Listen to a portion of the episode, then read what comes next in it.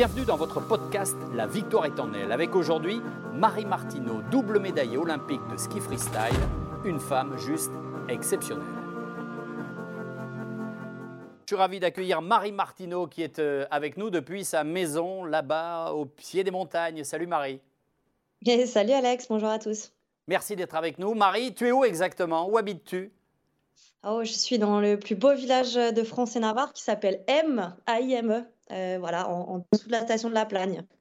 Donc tout en bas dans la vallée, j'imagine qu'à cette époque de l'année, euh, début octobre, il n'y a pas encore de sommet enneigé Alors, il n'y a pas encore de sommet enneigé, on attend euh, tranquillement, c'est un peu tôt encore, il faut qu'elle vienne comme il faut. pour le mois de décembre, ce sera parfait. oui, comme tu dis. on rappelle que, évidemment, tu as fait du ski acrobatique, pardon, tu étais spécialisé dans le half-pipe. Tu as une carrière un peu atypique. Est-ce que ça te correspond, tiens, ça d'ailleurs, quand je dis atypique? Et on va comprendre pourquoi après.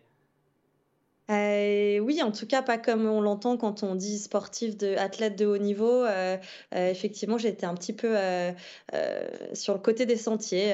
voilà, je l'ai fait à ma sauce, différemment, effectivement à ma sauce. Mais ça t'a pas empêché d'être double médaillé d'argent aux Jeux d'hiver de 2014 à Pyeongchang et à Sochi en 2018. Non, c'est l'inverse. Euh, victorieuse des X Games à Aspen en 2017, vainqueur de la Coupe du Monde de la spécialité, avec ce fameux grand écart, et on en reparlera, 2003-2004 et 2016-2017. Euh, tu as 37 ans, tu as commencé le ski très jeune, à deux ans, je crois. Oui, deux ans, euh, bah, je suis du mois de juillet, donc deux ans et demi, euh, l'hiver de mes deux ans. Ouais, euh, c'est mon grand-père qui m'a mis sur les skis. C'était un, fan de, ski. il n'était pas, pas natif des montagnes, hein, il était lyonnais, mais, mais donc il avait pris l'habitude d'aller skier tous les hivers, tout le temps. voilà, et, donc quand j'ai eu deux ans et que je marchais à peu près bien, il s'est dit super, hop, c'est parti. Il m'a accroché avec une laisse comme on accrocherait un chien. Et il a commencé à me faire déballer les pentes parce que bah, il voulait bien me faire skier, mais en même temps, il voulait pas rester au jardin d'enfants et chez les piou-piou. Donc, euh, du coup, j'ai voilà, été directement dans le grand bain et, c'était chouette. C'était où? C'était dans quelle station? Et tu t'en souviens de ces... Parce que deux ans, on est tout petit. Ouais, alors, euh, bon, c'était à La Plagne. Euh, et je m'en souviens, euh, oui, je m'en souviens parce que, alors j'ai des flashs, hein, mais je me souviens très bien de mes chaussures de ski, par exemple. Tu vois, j'avais des petites chaussures blanches euh, que j'avais eues à Noël. Euh, ça devait être, enfin, je sais pas, à l'époque, quand tu avais une paire de chaussures, c'était juste dingue. Et ben voilà, il y avait les pommes d'api et il y avait à côté, rangées dans le couloir, mes chaussures de ski, quoi. Et je trouvais ça génial que on ait fait des, mini chaussures de ski pour la, taille de pied, quoi. J'ai des souvenirs précis de ça et quelques quelques ressentis parce que finalement, je crois que les souvenirs, quand tu remontes vraiment loin dans l'enfance, c'est plus une histoire de d'émotions. Donc j'ai vraiment des émotions euh, de, trucs où je, je, vois, je me souviens pas qu'il faisait froid, je me souviens pas que ça me brûlait les jambes, je me souviens pas que, que le télésiège était très haut, je me souviens juste que c'était l'éclate et que j'adorais aller skier avec Pépé. Quoi. Mmh. Mais qu'est-ce qui te plaisait à cet âge-là dans le ski? C'était euh, les bosses, c'était la descente, c'était la vitesse, c'était la liberté? Ouais, je pense que c'était la vitesse, la liberté, les grands espaces, euh, faire comme les faire comme les adultes aussi, euh, euh, voilà, te sentir et puis me sentir, mon grand-père, il était très aimant, il me poussait, il me donnait plein de conseils, il voulait que je réussisse bien et voilà et du coup, c'était hyper agréable pour moi de de sentir un adulte, qui était fier de moi, en fait. Il a connu ta carrière de championne, ton grand-père? Mmh, une partie, euh, une partie. Il est décédé avant que je fasse mes médailles olympiques. Euh, du reste, c'est une des premières personnes à laquelle j'ai pensé après euh, qu'on a annoncé ma, première médaille à, à Sochi. C'était c'était lui, quoi. C'était, je me disais, oh là là, mais il doit, il doit être comme un ouf là-haut. Et, mais il a plus connu ma carrière de ski nautique, mais quand même, il a connu un peu les débuts de ma carrière en ski alpin. Je, pense qu'il a connu mon premier globe, par exemple, en 2004. Mmh la classe. Euh, donc deux ans les débuts, et puis euh, comment ça se passe la suite? À quel moment euh, tu t'es inscrit dans un club avec la volonté de faire des courses ou de faire de la performance? Eh ben, écoute, Alex, c'est hyper simple. Euh, je fais partie de ces gamins qui ont baigné dans l'olympisme. Et si tu veux, en 92, quand les Jeux Olympiques ont eu lieu à Albertville, euh, j'avais 8 ans. Et en fait, c'est juste une révélation. C'est, euh, je sais pas comment te dire. Et c'est pour ça que je me réjouis que les Jeux arrivent à Paris en 2024, parce que je sais qu'il y aura des, des gamins et des gamines comme moi pour rêver à ce moment-là devant une si grande organisation, des codes couleurs que tu retrouves partout. tu sais, quand tu es petit, tu t'accroches à des trucs, des détails. voilà, il y avait cette mascotte Magic qui était dessinée partout, peinte partout, sur toutes les vitrines, dans tous les partout. Et, et, donc voilà, j'ai eu la chance d'aller ben, voir le bobsleigh évidemment à la Plagne. Forcément, ça fait sens. Et puis et voilà, voir cette flamme olympique qui brillait. Je sais pas. Je pense que sur le coup, j'avais pas trop compris ce que c'était. Mais ce qu'il y a de sûr, c'est que l'hiver d'après, j'étais inscrite au club des sports La Plagne et je voulais faire euh, du ski acrobatique comme les champions de, de La Plagne, quoi. Euh, Olivier Alamont, euh, Candice Gilles. Mais et à, part, je trouve ça génial et tu as raison, on va y revenir, mais juste avant, tu avais continué le ski, tu faisais de la piste non, non, non, non, non. En fait, euh, jusqu'à là, je oui, enfin, entre mes deux ans avec le PP et et mes 9 ans que je rentre au club, je skiais, euh, ma maman est monitrice, donc en fait, elle, elle enseignait et elle nous mettait en cours avec ma sœur, euh, ah dans les cours respectifs de nos niveaux, tu vois? c'était la garderie en même temps, enfin, la garderie, mais vous deviez taquiner sur les skis, ça devait être du très bon ski déjà? Ouais, bah, du coup, c'est vrai qu'on était, on était bien, mais oui, tu vois, on était en Ouais, pas plus que ça. Et puis il y a bah, cet effet Albertville qui fait que paf, ça pète là-haut et tu dis, waouh, mais moi aussi je vais être championne. Alors pourquoi, pourquoi, pourquoi cette discipline et pas une autre? Euh, ben, comme je te dis, parce que les champions à la Plagne, ils étaient très freestyle. Il y a une grosse école freestyle à la Plagne, euh, ski acrobatique à l'époque. Euh, et que donc je les voyais, mes parents les côtoyaient. Des fois, ils venaient manger à la maison un, bol de pâtes ou quoi. Et donc, je pense que ça aurait été des skieurs alpins, je me serais penchée sur le ski alpin en fait à la base. Mais vu que c'était des skieurs freestyle, et eh ben, j'ai voulu faire juste comme eux. Je voulais devenir comme eux. C'était voilà, ils m'ont inspiré quoi. Tu avais tes, tes champions à portée de spatule quoi. C'est ça. Et donc là, 8 ans, tu commences et, les performances arrivent rapidement? Euh, Oui, Ouais, je gagne une. Enfin, non, je fais deuxième, c'est peut-être un signe. Je fais deuxième à toute première course de boss qui était à Courchevel. C'était, ils appellent ça les mini-coupes, j'avais 9 ans. Et, euh, et, je fais deuxième. Ouais. Et puis après, on a enchaîné les Coupes de France. Euh, et je suis vite. on a vite compris que j'étais meilleure en saut qu'en boss. On faisait du ski de boss, du ballet et du saut. Euh, et on a vite compris que j'avais des qualités acrobatiques euh, qui étaient voilà, plus intéressantes que mes qualités de ski sur la neige, euh, à proprement parler, tu vois, en ski de boss. Et donc, je me suis vite orientée sur voilà, les, les tournicotis. Quoi. C'est quoi les qualités qu'il faut d'ailleurs pour ça, pour performer sur ça? Ben, L'acrobatie, il faut se repérer en l'air, il faut être consciencieux, il faut avoir un grain de folie. C'est ça qui est assez ambivalent. Il faut un grain de folie parce qu'il te faut un élan pour, euh, pour, euh, ben, pour dompter ta peur, pour euh, dompter ton danger. Voilà, il faut quand même être capable d'avoir ce, cet élan qui fait qu'au moment où tu dois lancer, ben, et eh ben, il faut, faut pas Il faut la donner l'impulsion. voilà. Et, et, en même temps, il faut être quand même assez carré parce que si tu lances n'importe comment, en fait, tu te fais mal, quoi. Donc, il faut être consciencieux et bien écouter ce que ce qu'on t'apprend quand tu es, quand es petit, les bases, tu vois, et ce que le coach te dit, quoi. Et à quel moment tu te dis, je vais en faire ma vie de ça? Jamais.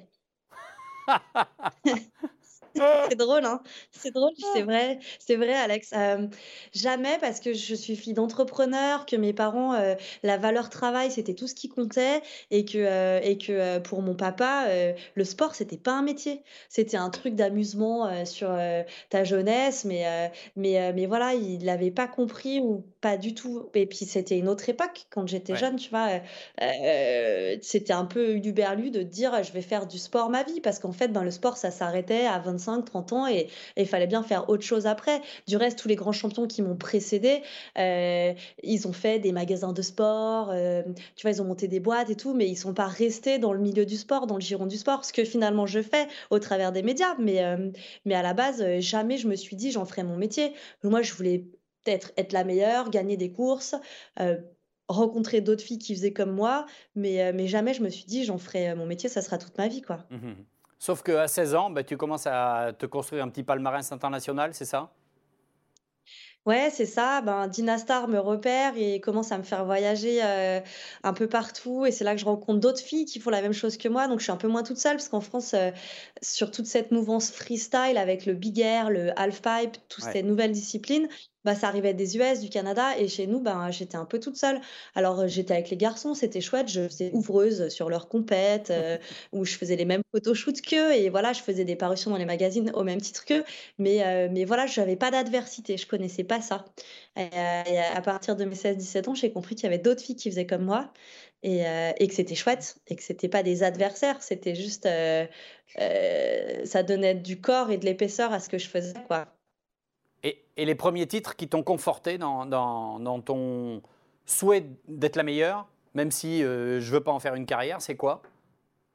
Euh, c'est que j'ai vite gagné euh, l'US Open, qui était euh, la course phare aux États-Unis, parce qu'à l'époque, les X Games, il n'y avait que les garçons, il n'y avait encore pas les filles. Et donc, c'était l'US Open, la grosse compète. À quel âge à ce moment-là? et je l'ai gagné une première fois peut-être à 17, puis une deuxième fois à 18. Donc, donc là, on s'est dit que quand même, il y avait peut-être un truc à faire. Mais bon, pas un métier, juste, bah voilà, peut-être que je pouvais faire partie des meilleurs du monde, mais, mais c'est tout. Qu'est-ce qui se passe entre 18 et 23 ans? Euh, entre 18 et 23 ans, tout va bien. Euh, je, fais tout le temps les mêmes saisons, je fais tout le temps les mêmes compètes. C'est plutôt chouette. Hein. Euh, voilà, j'ai des bons résultats. Je signe avec Oxbow, donc on fait des trips freeride à travers le monde. On part en Russie, on part en Turquie, on fait des dépôts en hélico. Je suis la plus heureuse. voilà, je gagne relativement bien ma vie et mes saisons me coûtent très peu cher parce que c'est mes partenaires qui les financent. C'est encore la grande époque de l'industrie du ski. On n'a encore pas pris la claque euh, euh, monstrueuse qu'on a pris euh, plutôt après vers 2009-2010. Et donc l'industrie se porte bien et du coup nous aussi quoi. voilà. Et puis à 23 ans, tu dis j'arrête. Et à 23 ans, je dis, à 22 même, je dis, je dis j'arrête. Alors, Bon, on va pas rentrer dans les détails parce que ce serait, hyper long, mais en gros, je, fais, une saison où, euh, en début de saison, je, divorce de, Stéphane Routin, qui était euh, un snowboarder. Donc, je change un peu de, de façon de voir euh, le ski et, ma vie, en fait. Et puis, et puis, je commence à plutôt avoir envie de partir à l'étranger, de, de, refaire mes sacs. Et en fait, ce qui était au début juste un manque de motivation devient vite une phobie et j'arrive à à vraiment ne plus être capable du tout de, de, prendre l'avion et de me barrer à l'étranger, ça devient euh, viscéral euh, et phobique. Et au lieu d'aller voir un psy et de me faire soigner, euh, bah, je pars du principe que si je, je suis plus amenée à prendre l'avion, j'aurai plus ces, épisodes de phobie et puis, et puis du coup ma vie redeviendra normale. Et donc je, voilà, j'arrête complètement tout. Et, et, tu décides de faire quoi à ce moment-là? Parce que, et on en parlera tout à l'heure avec Laura Flessel, mais on sait quand une carrière s'arrête, il y a la peur du vide. Ouais, bah non, en fait, je rencontre un autre jeune homme qui est devenu le père de ma fille, Max. Et du coup, il est saisonnier en station à La Plagne et il me dit, bah moi, à la fin de l'hiver, je rentre chez moi en Vendée et je vais bosser dans un restaurant, une pizzeria qui vend des moules et des pizzas. Et il me dit, mais si tu veux, j'appelle le patron, peut-être il y a une place. Et du coup, il l'appelle et il y a une place. Et donc, je me pose pas plus de questions que ça. Je passe de la carrière internationale de haut niveau, les X-Games et tout, ah, je vais servir des moules et des frites dans un petit restaurant à la Gruyère en Vendée. Voilà. Et, c'est plutôt cool, ça se passe bien, tu vois. On fait la saison, j'apprends le métier. Et du coup, quand on finit l'été, on est toujours ensemble. Le métier, il me plaît pas trop mal. Je me dis, bah, c'est super, autant qu'on le fasse à notre compte. Et on rentre en Savoie pour, pour trouver un fonds de commerce et, et se mettre à notre compte. Donc, tu vendais des moules en Savoie et du coup, non, alors du coup, on s'est mis à vendre des, mis à vendre des canons. J'ai tenu une boîte de nuit suite à, ça, suite à ça, Alex, pendant six ans. Euh, parle-moi d'une. J'ai une anecdote sur le, une blessure, une cicatrice à la main. Oui, alors euh, au bout de trois ou quatre saisons euh, donc en station où je tenais cette boîte de nuit avec Max, un matin, le matin de l'ouverture, je prends la voiture et puis je fais un détour par le bureau avant de monter euh, pour finir de mettre en place, euh, puisque le soir on ouvrait pour la, pour la saison entière euh, d'hiver, hein, on était le 10 décembre. Et je me fais rentrer dedans par, par un mec qui, qui sort d'un parking et qui me grille la priorité. Et donc on fait des tonneaux et je finis dans l'Isère et mon bras se retrouve coincé entre le, la carlingue de la voiture et les cailloux euh, qui, qui forgent le, le, lit de l'Isère, hein, la, rivière qui est en bas de, chez moi. Et donc voilà, ils mettent trois quarts d'heure à me désincarcérer. Et euh, pareil, je te la fais courte parce que c'est long, mais, mais au final, voilà, je me retrouve à passer l'hiver entier en centre de rééducation pour réapprendre à me servir de ma main, qui a beaucoup souffert dans l'accident. Et on m'a enlevé beaucoup de muscles en fait. Donc j'ai les muscles qui servent à, plier les doigts qui se trouvent eux dans l'avant-bras.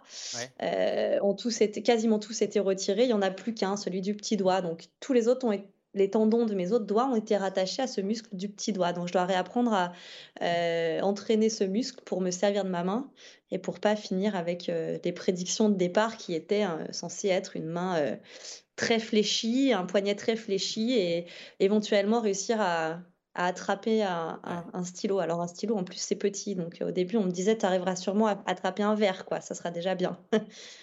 c'était les prédictions de départ. Ça s'est pas passé comme ça. J'imagine que ça te semble inconcevable cette version. Ah ben sur le coup, euh, oui.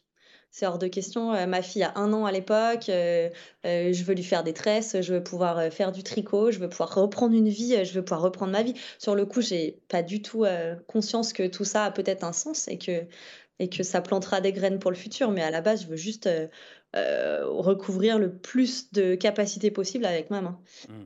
Et ça fonctionne. Hein c'est le mental. Le mental est hyper important dans une rééducation. On le sait, hein, on le savait. Mais après, au centre de rééducation, ils ne savaient pas forcément que j'étais une ancienne athlète. Et, et du coup, ils ne savaient pas qu'on pouvait espérer mieux. Il y a cette reconversion, il y a ce chemin. Et puis en 2013, tu décides de revenir. Pourquoi? J'essaie de revenir pour deux raisons. Alors cet accident a quand même planté la graine de j'ai failli mourir. Peut-être la vie elle est courte, peut-être euh, tu vaux mieux entre guillemets que de te servir des, whisky coca dans un bar. Enfin, euh, peut-être qu'en fait c'est pas trop tard en tout cas pour, euh, pour tenter l'olympisme parce que le CIO vient de rentrer le pipe dans son giron de, discipline olympique et que là pour le peu ben je connais pas. Donc je serais jamais retourné au ski sans, pour refaire l'US Open comme on disait ou les X Games ou des championnats du monde. déjà fait ça. Bah, voilà, mais là par contre, euh, le mot Jeux olympiques, euh, ben, ça m'a ramené euh, tout droit à mes 8 ans, à la, mascotte de partout et je sais pas, ça a ranimé quelque chose chez moi. Donc voilà, cette opportunité, l'accident qui me dit, écoute, après tout, la vie peut être courte, il faut peut-être en profiter. Qui me dit aussi, ben tu vois, on t'avait prédit ça, puis finalement en t'entraînant comme une dingue et en s'en de ben tu peux refaire des tresses à ta fille. Et enfin, je veux dire, j'ai repris le, le, violon, quoi. Donc bon, euh, tout laissait à penser que, que voilà, on peut, euh, on peut se subjuguer, on peut réussir à faire des choses qui paraissent impensables pour les autres. Et puis Sarah Burke décède. Sarah Burke qui était la, la Canadienne euh, avec qui j'ai toujours skié dans cette première partie de carrière et qui était promise au titre olympique parce qu'elle, elle avait pas arrêté pour tenir une boîte de nuit, tu vois. Et, et, du coup, elle décède. Elle décède et... Elle décède comment, pardon? Ah, elle décède euh, en s'entraînant dans le pipe. Euh, elle fait une figure, mauvaise réception. Elle se twiste euh, le cou et, et du coup, ben, elle fait une hémorragie interne, une hémorragie cérébrale. Et donc, elle passe 10 jours dans le coma et au final, au bout de 10 jours, il, il, la débranche parce que, parce que finalement, il n'y a, y a, plus rien. Quoi. Et, et donc, c'est hyper glauque, c'est hyper toi, dur. Ça? Bah, je pense que c'est la, la fin de ma décision d'y retourner. Tu vois, ça provoque le. Je lui dois bien ça. En plus, elle m'avait, euh, elle m'avait appelé et elle était passée chez moi plusieurs fois pour euh, me motiver en me disant que euh, les Jeux Olympiques sans moi, ce serait moins cool, que que je pouvais pas passer à côté de ça, qu'elle était sûre que j'y arriverais. Enfin, et donc c'est voilà. Comme un passage de flambeau, comme tu ne pourras pas le faire, je vais le faire pour toi, c'est ça? Ouais, ouais, exactement. Il y a de ça. Il y a du OK, ben je représente cette génération de filles qui a commencé le, le half-pipe où on était deux, trois, puis quatre, puis dix, mais en attendant, dans les trois premières, on était toutes les deux. Euh, et je me dis, ok, je lui dois bien ça, je vais y aller. Et puis, tu sais, les anglo-saxons, ils, ils, ont une euh, culture euh, de la mort, une approche de la mort qui est toute différente. Nous, quand quelqu'un décède, bah voilà, on pleure, on pleure, c'est triste, on pleure ce qu'on perd et tout. Eux, ils ont plutôt une tendance à célébrer la vie de la personne qui est décédée et en, et en retirer des choses positives, tu vois, comme une, un leg. Et là, je me dis, attends, mais Sarah, c'était cette fille qui me disait, il faut se faire peur une fois par jour euh, pour se sentir vivant. Euh, euh, voilà, elle avait une belle philosophie de vie et je me dis, en fait, en fait j'y retourne, c'est parti, quoi. Elle était canadienne. Donc 2013, tu décides de, revenir. Mm. C'est une surprise dans le milieu. Comment les gens te regardent quand tu reviens, quand tu te décides, tiens, elle est encore là, elle? Ouais, alors bon, forcément, les gens qui pensent du mal à ce moment-là viennent pas me le dire en face, donc j'en fais fi, je, je, voilà, je les entends pas. Et après, je focalise sur ceux qui ont envie d'y croire, donc euh, ils sont pas nombreux, mais il y a quand même euh, euh, Fabien Bertrand, qui est le direction, directeur de la section ski accro au sein de la Fédé, un ancien skieur de boss, qui a été mon coach quand j'étais gamine. Et puis le médecin de la Fédé, Damien Parco, qui s'est tué quelques années plus tard en montagne, mais bon, à l'époque, qui croyait beaucoup en moi, et le prep physique, et le coach. Donc finalement, tu vois, les personnes qui étaient les plus importantes dans mon staff. Ouais, le, maillage essentiel qui va t'aider à revenir est derrière toi. C'est ça, eux, ils y croient. Donc partant de là, ma mère, elle y croit dur comme fer, ma sœur aussi, elles sont persuadées que, que ça va le faire. Et donc, euh, j'en ai pas besoin de plus, quoi, tu vois. Et du coup, je m'accroche à ça et je trouve des partenaires euh, parce que bon, il faut financer tout ça et, et je les trouve. Euh, on arrive à rendre le bar, donc, donc tout s'imbrique et en deux ans, et ben, j'arrive à faire une saison de Coupe du Monde pour marquer les points qualificatifs pour les Jeux et puis l'hiver d'après, me pointer aux Jeux. Et là, quand tu arrives au jeu, tu es comment dans avec ton état d'esprit qu'on commence à bien comprendre, à savoir euh, une fonceuse qui se donne les moyens de réussir et qui fait que ce qu'elle aime? Ouais, ben, six mois avant les Jeux, j'ai rencontré un, mentor, un, prep mental, et, euh, donc on, m'a mis dans les bonnes dispositions. Donc j'arrive au jeu. Euh, hyper heureuse d'avoir réussi à me qualifier, euh, consciente que euh, j'ai les capacités de faire un podium. Je dis à mon papa avant de partir, euh, tu devrais regarder parce qu'il avait la trouille, il voulait pas regarder. Alors venir, on n'en parle pas, mais regarder à la télé, c'était même pas possible. Et je dis t'es couillon, tu devrais regarder parce que je pense vraiment que je vais faire un truc bien.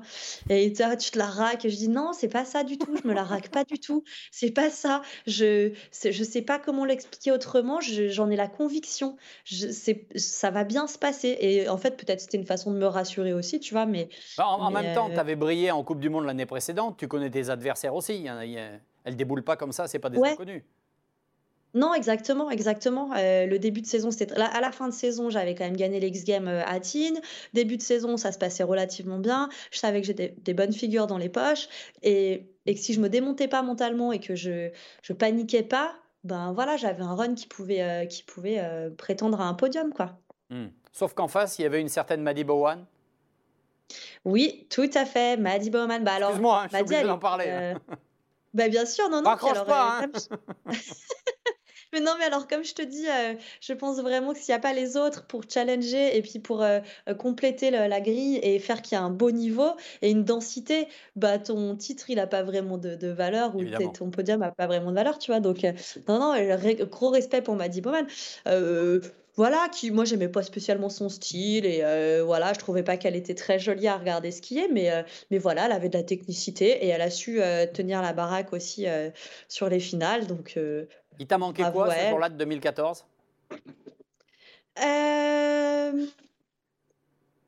ben, pas grand-chose, Alex. Je pense que j'ai eu la place que je méritais. Euh, on savait que si elle skiait bien, elle était techniquement au-dessus de moi, donc euh, elle a parfaitement skié, euh, quasiment. Et donc, du coup, on peut. T'as pas commis erreur, c'est ça que je veux dire. C'est ce jour-là, tu étais au top de ce que tu pouvais faire? Ouais, je crois. Je crois que vu la, la, fatigue accumulée, parce qu'on nous ont fait un petit coup de Trafalgar, là, les, organisateurs, ils nous ont mis qualif et finale à la suite. C'est un, format qu'on n'avait jamais connu. avec une météo et une neige très complexe, non?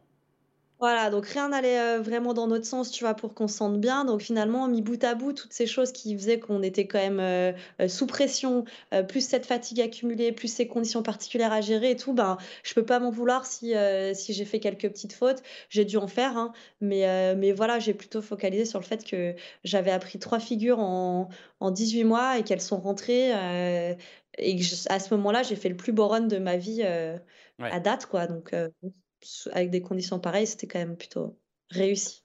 Tu sors des Jeux vice-championne olympique, et là tu te dis quoi? Tu te dis il faut que j'aille 4 ans plus tard, ou tu te dis oh, c'est loin euh, Qu'est-ce qui se passe dans ta tête bah, à ce moment-là? Avec ce côté imprévisible qui fait euh, ton charme et ta force. Je l'ai bien dit. Hein. Bah écoute, c'est gentil. c'est gentil, j'apprécie, merci. Euh, c'est drôle, j'aime bien cette question, on ne l'a pas souvent posée euh, parce qu'en fait, je ne savais pas. Tu sais, vu que j'avais tout focalisé sur ce rêve olympique et tout, et que là, il était enfin arrivé, ben, tu vois, il y avait le truc de se dire. Bon, bah, aïe, je l'ai fait, c'est super, bravo, j'ai 32 piges, ben, non, un petit peu moins à l'époque, attendez, en 2014, j'ai 30 ans, j'ai 30 ans, me dis, bon, bah voilà, tu vois, euh, yes, c'est bon, c'est fait, euh, terminé. Et puis finalement, bah, l'hiver. attends, attends, attends, attends, terminé, oui et non, tu n'es que deuxième. C'est peut-être ça bah, aussi qui a joué. Mais c'est ma victoire à moi, donc euh, je le vis tellement pas comme un échec que, euh, enfin, rappelle-toi, on est, euh, donc là, je suis deuxième aux Jeux Olympiques, deux ans exactement avant, je suis toute seule avec mes skis rouillés de 10 ans d'âge au pipe de Tignes pour m'entraîner, pour voir si éventuellement je peux faire honneur à Sarah Burke, tu vois. Enfin, le parcours est tellement, a été tellement long et fastidieux que ça me va bien, c'est ma victoire à moi, je rentre à la eh maison avec une médaille, on est 12, on est parti à 110. On est 12 à rentrer avec la médaille en France pour aller faire coucou à François Hollande, tu vois. Donc, donc je suis refaite, quoi. Et, mais finalement, eh ben, voilà, l'hiver se finit, on a une dernière Coupe du Monde à Tignes, elle se passe bien, c'est cool, l'ambiance est bonne, je commence à avoir des partenaires qui du coup me font confiance, c'est un peu moins la galère au niveau thune, donc euh, je te poses la «Ah, bah, question ou finalement ça se fait de manière assez limpide? Ah non, mais je me dis c'est peut-être couillon d'arrêter là comme ça alors que voilà, je dis quoi? des belles tu te dis, Je vais faire une année de plus et on verra ou tu te dis oh dans 4 ans il y a une nouvelle Olympiade? Non, pour être honnête, on, euh, du coup, on en parle avec Greg, mon coach, et effectivement, l'idée, c'est maintenant que c'est devenu un sport olympique, euh, on va toujours réfléchir d'une Olympiade à l'autre. Enfin, euh, alors, entre les deux, il y a un championnat du monde, donc il y a cette petite porte de sortie qui fait que, bon, si vraiment tu sens que ça devient difficile, tu peux tout miser sur tes championnats du monde entre les deux. Mais euh, bon, alors voilà, on se dit qu'on se garde cette porte de sortie, mais qu'on est plutôt d'avis de partir pour une, pour une deuxième Olympiade. Quoi. Et ça se passe plutôt bien, et te voilà en 2018 encore aux Jeux Olympiques. Ouais, alors entre-temps, je perds tous mes sponsors, je perds mon père. Euh, enfin, j'ai vécu bien l'enfer entre les deux, on euh, on va pas se mentir. Ton père et ton grand-père, si j'ai bien compris. Donc oui, alors le grand-père était décédé avant les, Jeux de ah Sochi, mais, mais, mais, là, je perds mon papa d'un cancer, donc euh, tu vois, une fin de vie euh, compliquée. Tous ceux qui l'ont vécu ou qui le vivent dans leur entourage savent à quel point c'est l'enfer de mourir d'un cancer, même en 2021. Euh, et, donc c'est long et tout ça. Et, donc je pense que ça va pas du tout m'aider dans ma carrière parce qu'au lieu d'aller m'entraîner, je passe je passe du temps avec lui, quoi, parce qu'on sait qu'il va mourir, parce que parce qu'on a envie d'être présente. Et du coup, et ben en fait, au contraire, le fait d'avoir été capable de mettre de côté un peu mon l'intensité de ma préparation physique et de, de, voilà, de faire des moments de qualité avec mon père, et ben du coup, j'ai eu pas de regrets quand il est parti et je me suis sentie euh, hyper forte de nouveau et à me dire, et ben, euh, je vais y retourner et pour lui, je vais y arriver et je vais le refaire. Et donc, la saison d'après, c'est la saison pré-olympique. Marie, j'ai besoin, pardon, pour, pour, bien comprendre, et excuse-moi de te poser cette question, mais ton papa décédé en quoi 2016 Ouais, c'est ça, l'été 2016. et donc, tu vois, il nous reste. les Jeux, c'est 2018. Voilà, donc il nous reste l'année pré-olympique 2017 pour faire les qualifs, faire les points, tout ça. Et puis l'hiver d'après, ce sera les Jeux. Et donc cet hiver 2017, c'est le plus incroyable hiver de toute ma vie. Je gagne euh, toutes les Coupes du Monde, je gagne les X Games aux États-Unis, euh, je fais deuxième au championnat du monde. Enfin, euh, tout s'imbrique, c'est une folie. Et donc, c'est mon année pré-olympique. Et donc, je suis repartie sur un espèce de cycle hyper positif qui m'amène jusqu'au jeu de, de, de Pyeongchang. Mais voilà, tout n'a pas été hyper évident entre les deux quand même. Ouais, mais c'est ton chemin et c'est comme ça que ça s'est construit. Ouais, tout à fait, tout à fait. Puis je sais pas, j'ai un truc avec la mort. Faut croire que quand les gens qui me sont proches décèdent, euh, je sais pas, la seule réaction qui est la mienne pour guérir, c'est c'est de me dire qu'il faut leur faire honneur et que qu'il faut qu'on a la chance de nous être encore là et qu'il faut se transcender, quoi. C'est. Mais ça se comprend? Bah, c'est moins douloureux à vivre. Hein. Bien sûr. Et puis donc te voilà euh, au jeu 2018. Euh, tu arrives euh, en position de favorite? Parmi les favorites on est deux. On est deux. Il y a Cassie Sharp, la canadienne, et, moi, la petite française. Alors moi, je suis l'ancienne. Euh, je suis une valeur sûre sur le circuit. Tu vois, on sait que c'est propre, que c'est bien grabé, que c'est joli, et que éventuellement, euh, je peux aller chercher des figures un, peu plus techniques et en transcendant. et on a Cassie Sharp, la canadienne montante, qui est plus technique que moi. Un peu moins stylée, mais plus technique et mais bon, euh, on est un peu dans la même veine quand même toutes les deux. Et puis pour faire simple, bah, on est potes, quoi. On est vraiment bien potes. Ce qui n'arrange pas. Quoique, j'ai envie de te dire, peut-être que si ça arrange. Eh ben, j'ai encore pas fait euh, vraiment le point là-dessus parce que d'un côté ça arrange pas et de l'autre côté ça arrange. Je t'explique. Euh, ça n'arrange pas parce que non, ça arrange parce que toutes les deux, on s'est mis dans le même move pendant les jeux et, euh, on s'est mis sur la move du kiff, du plaisir et du coup, ça nous a grave fait redescendre la pression et, euh, et je sais pas, on s'est accordé là-dessus, tu vois, au lieu de se mettre, on savait qu'on était les deux attendus et que ça serait soit elle, soit moi et donc, ben, ça nous a servi d'être potes et de se dire, ok, on va pas rentrer dans ce jeu-là, on va pas se mettre la pression, on va pas se détruire toutes les deux et s'auto-détruire faisons, faisons de ça une force et, euh, et, donc ça nous a plutôt servi dans le sens où on a vécu ces jeux avec beaucoup moins de pression et en faisant de notre amitié plutôt une force. Après, est-ce que ça m'a desservi? Peut-être que d'un autre côté, ça m'a desservi parce que euh, euh, j'ai peut-être pas eu la niaque suffisante pour me dire il faut que je la bouffe, tu vois. Euh, moi, j'ai une autre analyse. J'ai une autre analyse. Toi, tu as 34 balais à ce moment-là. Ouais. Elle, elle a quel âge? Alors, 22, 23. Ok. Est-ce que tu ne penses pas que la pression, elle aurait été, si vous n'étiez pas copine, plus sur la plus jeune que sur toi? Certainement. Et peut-être qu'en lui enlevant cette pression, tu lui as fait un cadeau formidable.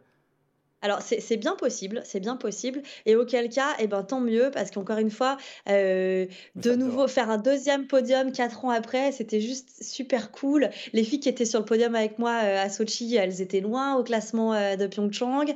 Et donc, c'était encore une fois une victoire pour moi. J'ai réussi la figure que je voulais absolument faire. Il y avait plein d'autres trucs positifs. Donc, finalement, ben, moi, une deuxième place, c'était quand même chouette. Je savais que j'allais m'en servir et qu'elle me et que voilà, j'arriverais à en faire quelque chose. Et et elle de gagner, bah, c'était super chouette aussi. Et, tu sais, j'ai beaucoup de, d'amour pour ces filles-là parce que je sais par quoi elles passent, je sais ce que c'est de se défoncer dans un half-pipe. Et moi, j'étais au bout de ma carrière, une deuxième médaille, ça m'allait bien. Et, et alors qu'elle, elle avait peut-être besoin pour garder cet élan euh, d'une victoire aussi. Donc, euh, Mais quelle bonté, quelle générosité.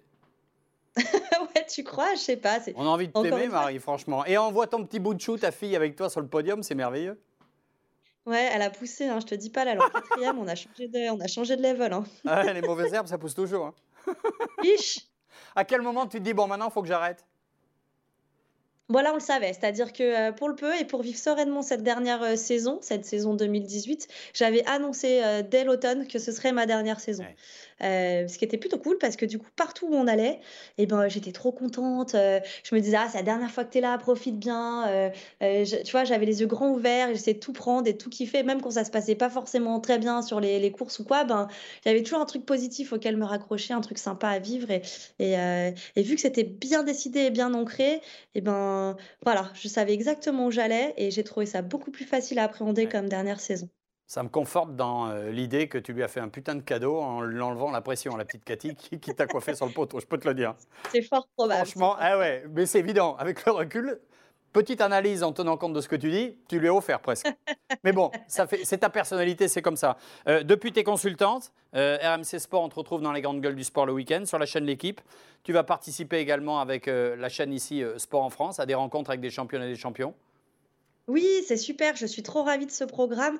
Euh, l'idée, ouais, c'est d'aller suivre des, athlètes euh, euh, qui, qui m'excitent, qui, me, qui, qui me procurent quelque chose pour diverses raisons. C'est d'aller les suivre en inside une journée et de pouvoir bah, montrer aux gens, à, à, nos téléspectateurs, qui ils sont et au travers de voilà des questions que je vais leur poser et de et d'une journée classique dans leur dans leur entraînement. Et ils savent que tu vas leur enlever la pression qui va leur permettre de gagner? J'espère. Bah écoute, si ça peut faire ça, tant mieux. Surtout que je vais en voir quelques-uns là avant les Jeux de, euh, de Pékin euh, qui sont euh, à fort potentiel médaillable. Exactement, et ça s'appelle Marie Freestyle. merci beaucoup Marie Martineau d'avoir été avec nous, on t'embrasse très fort, bravo encore. Et puis à très bientôt sur Sport en France. Merci à toi. Merci à toi Alex, à bientôt, salut. Salut, bye bye. Merci d'avoir écouté ce podcast et à bientôt avec de nouvelles championnes.